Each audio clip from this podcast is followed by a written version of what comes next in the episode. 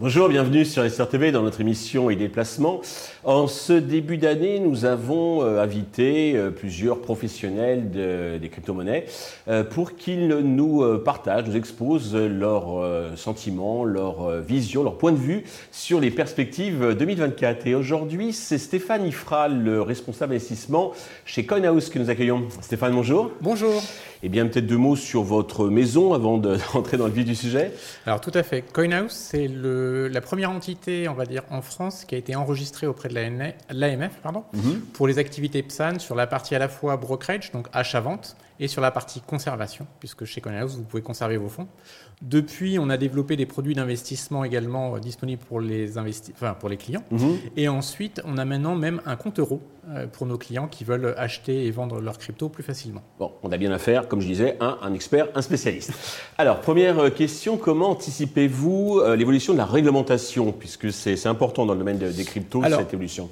En, ce début d'année, en fait, en 2023, il y a eu une loi assez importante qui a été votée au niveau du Parlement européen, qui s'appelle MICA. Mhm. Donc, ça va permettre trois choses principalement. D'une part, la protection des, euh, comment dire, des consommateurs, mhm. euh, donc ça c'est important. D'autre part, une uniformisation de la réglementation au travers de l'Europe, on va dire, euh, pour les différents acteurs qui voudront intervenir. Mhm. Et enfin, de rendre obligatoire l'agrément, donc pas l'enregistrement PSAD, mais vraiment l'agrément, donc il y a un cran au-dessus, pour tous les acteurs qui voudront opérer en Europe. ça va un peu nettoyer tous, les acteurs intervenants. Quoi. Rien qu'en France, il doit y avoir, je crois, 60 ou 70 euh, enregistrements. Euh, il y aura certainement beaucoup, beaucoup moins d'agréments après. Alors, de cette évolution va découler euh, donc une évolution aussi des institutions financières cette fois-ci. Comment vous l'imaginez? Alors effectivement, on, on l'a vu très récemment avec les premiers ETF Bitcoin aux États-Unis. Euh, qui ont enfin été, après 10 ans quand même de dépôt de dossier, euh, approuvés par la SEC.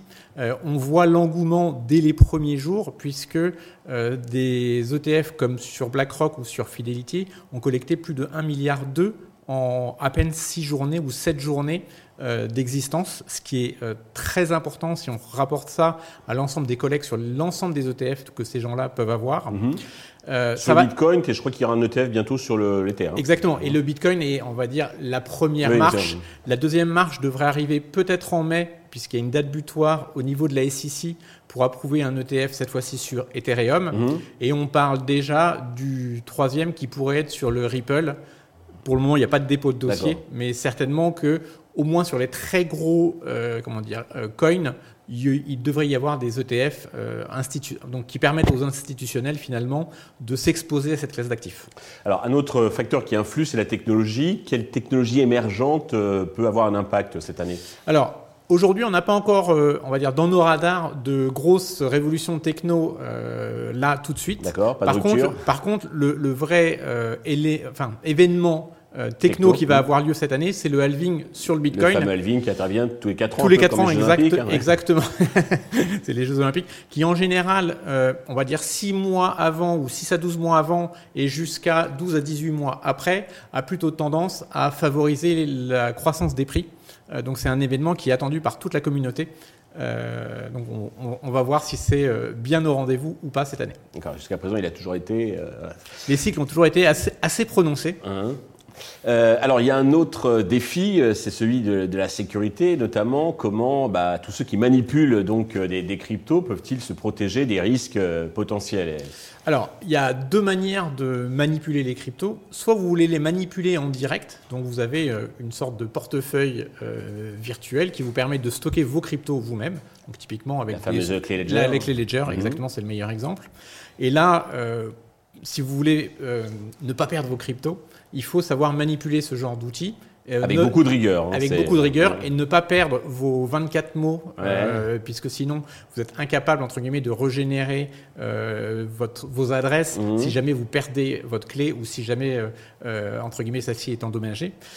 Normalement, ça se, ça se limite à ça. Et tant que vous passez pas ces 24 mots à quelqu'un d'autre, vous êtes relativement sécurisé sur vos cryptos. L'autre solution pour garder vos cryptos, c'est de les déposer sur une plateforme. et là, évidemment, il faut, il faut regarder la, la, qualité de la plateforme. Mhm. on va dire, si on est en France, il vaut mieux que cette plateforme soit enregistrée auprès de l'AMF c'est un premier gage, on va dire, de sécurité. Et là, après, c'est simplement de l'accès à une plateforme, on va dire, Internet. Donc, c'est sécuriser vos mots de passe.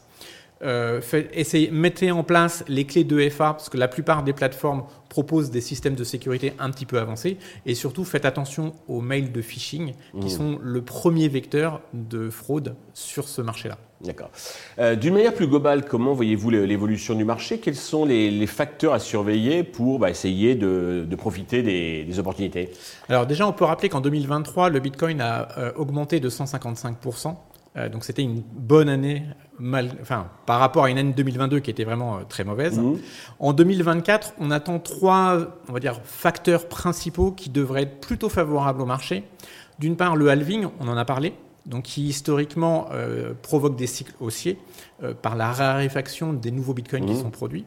Le deuxième, c'est le soutien de la politique monétaire de la part de la Fed qui a infléchi son discours lors de son dernier FOMC de mi-décembre mmh alors que pendant toute l'année 2023, elle était plutôt en mode je resserre les conditions monétaires. En fin 2023, elle a annoncé qu'elle avait a priori fini de se resserrer et elle envisageait même des baisses de taux pour l'année 2024. Ça, c'est en général un facteur de soutien. Évidemment, les, ETF e euh, qui vont être un facteur de demande de la part des institutionnels, donc de, on va dire de, clients ou d'investisseurs qui ont les poches profondes par rapport à, on va dire, historiquement un marché qui est plus un marché retail. C'est un peu les euh, baleines, les ETF. C'est les, ça va être les grosses baleines. Mmh. On le voit d'ailleurs quand on observe un peu les, adresses euh, où euh, sont stockés les bitcoins. On voit que les adresses correspondant à ces ETF ont énormément collecté en très très peu de temps.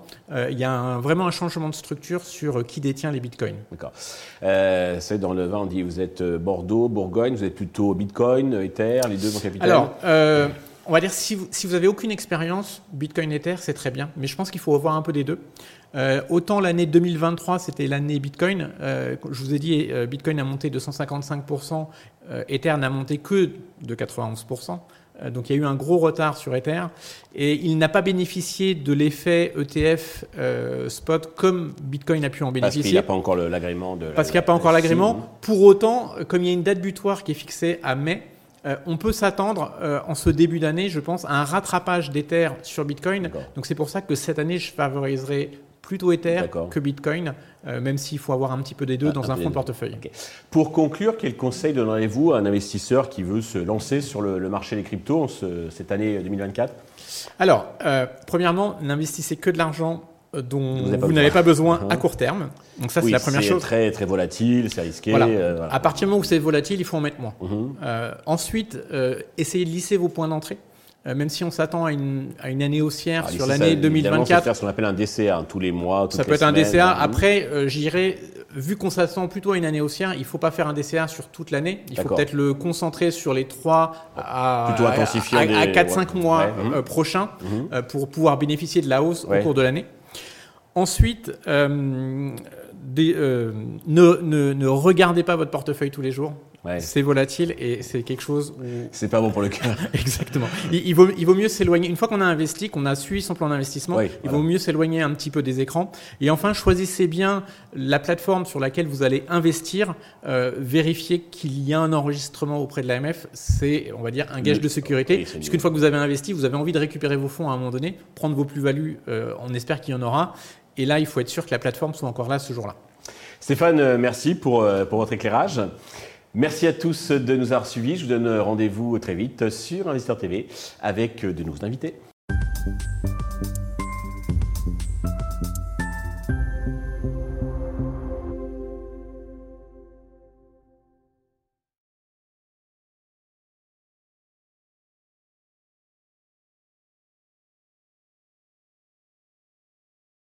Votre site, vos réseaux.